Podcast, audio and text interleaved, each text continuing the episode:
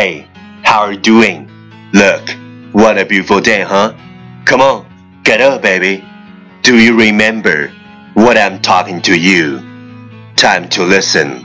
English morning. From underneath the trees, we watch the sky,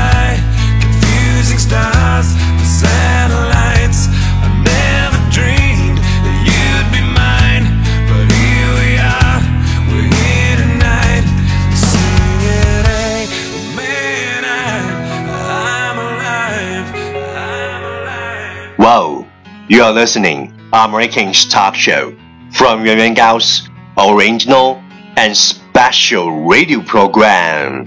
English morning.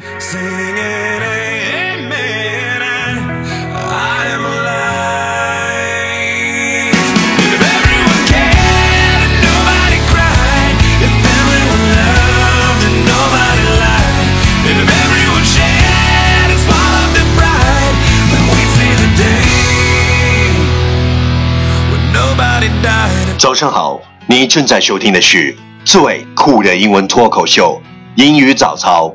我是袁高，三百六十五天，每天早晨给你酷炫早安。Wow, it's marvelous.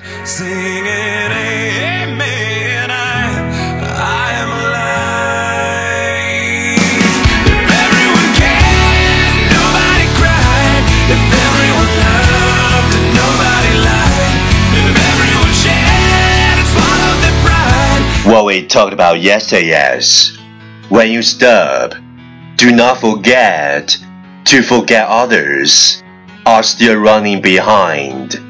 When you give up, do not forget the others in front of you. 当你停下来的时候，不要忘了忘记别人还在后面奔跑。当你放弃的时候，不要忘记 别人就在你的面前。When you stop, do not forget to forget the others are still running behind. When you give up, do not forget the others in front of you.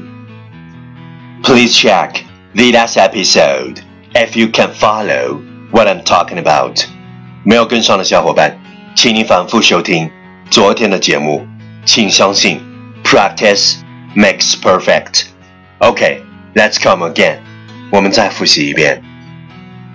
When you stop, do not forget to forget the others are still running behind. When you give up, do not forget the others in front of you. When you stop, do not forget to forget the others are still running behind. When you give up, do not forget the others in front of you. 昨天学过的句子，今天你是否还朗朗上口？明天你是否会想起今天你学过的英文？Our focus today is sometimes the hardest choices we made end up being the best thing we could have ever done for ourselves. Sometimes the hardest choices we made end up being the best thing we could have ever done for ourselves. 有时候，我们做出的最艰难的决定，最终成为 我们做过的最漂亮的事儿。Sometimes the hardest choices we made end up being the best thing we could have ever done for ourselves. Keyword 单词跟我读，hardest, h a r d e s t, hardest 最艰难的 ，choices, c h o i c e s, choices 选择，best, b e s t, best 最好的。Key phrase 短语跟我读：The hardest choices, the hardest choices，最艰难的选择。Being the best thing, being the best thing，最完美的事儿。Okay, let's repeat after me. 句子跟我读。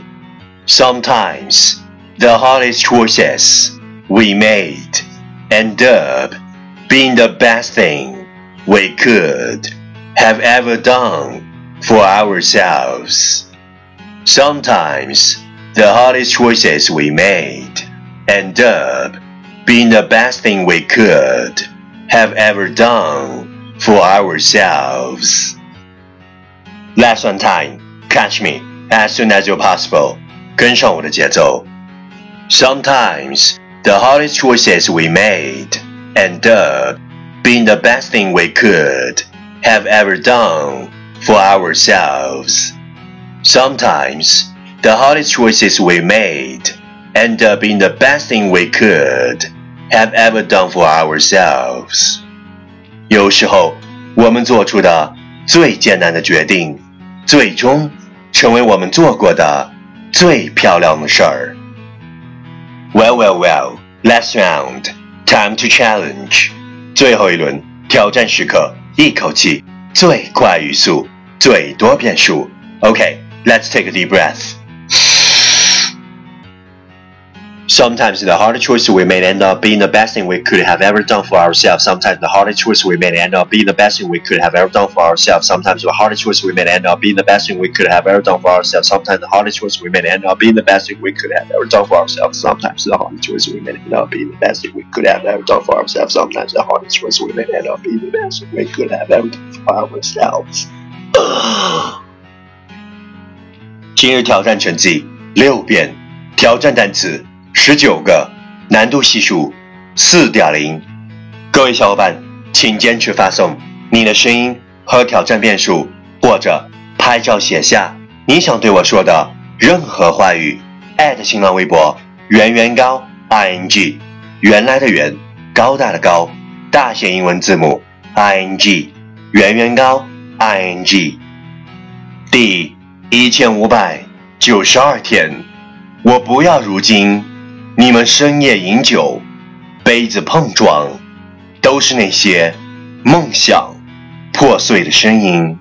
我依然还要那时的梦想，关于文学，关于爱情，关于那个环游世界的旅行。